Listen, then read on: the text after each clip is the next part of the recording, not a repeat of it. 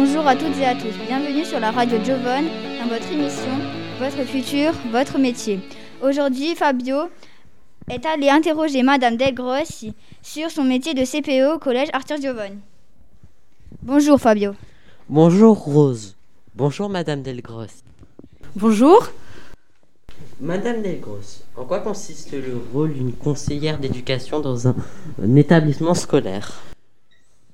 Alors, un conseiller d'éducation, euh, c'est avant tout un relais entre les élèves, euh, les parents ou les représentants légaux et les autres membres euh, de l'établissement, à savoir les enseignants, le principal, la principale adjointe, les partenaires différents de l'école, on a des partenaires extérieurs pour encadrer au mieux les élèves. Ce n'est pas seulement un métier qui consiste à punir les élèves quand ils ne respectent pas le règlement intérieur. C'est avant tout un métier de relais. Quelles sont les études nécessaires pour faire ce métier?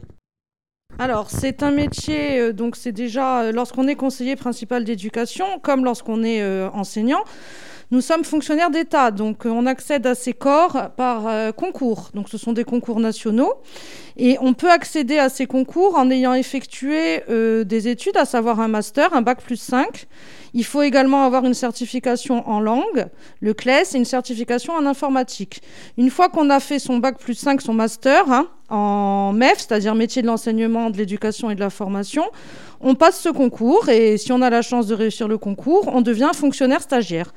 Euh, c'est une année de stage qui dure un an et à la fin de cette année, nous sommes inspectés pour savoir si nous pouvons entrer dans le corps des conseillers principaux d'éducation. Que conseillerez-vous à des élèves qui souhaiteraient exercer ce métier?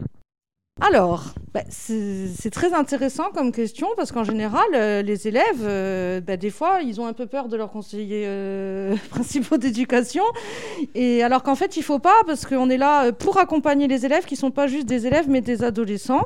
Donc, quand on veut faire ce métier, il faut avant tout s'intéresser aux autres et être intéressé par euh, les études longues parce que pour accéder à ce métier, il faut euh, faire des études longues, à savoir, comme je l'ai dit tout à l'heure, un bac plus 5. Il faut s'intéresser aux autres, euh, aimer lire, aimer l'histoire, la sociologie, la psychologie. Le droit aussi, parce qu'il faut, faut s'intéresser au droit, au droit de la famille, avoir un esprit curieux, être patient, organisé et disponible. Merci Madame Delgrosse d'avoir répondu à nos questions. À vous, Rose. Merci Madame Delgros. Merci à vous Fabio.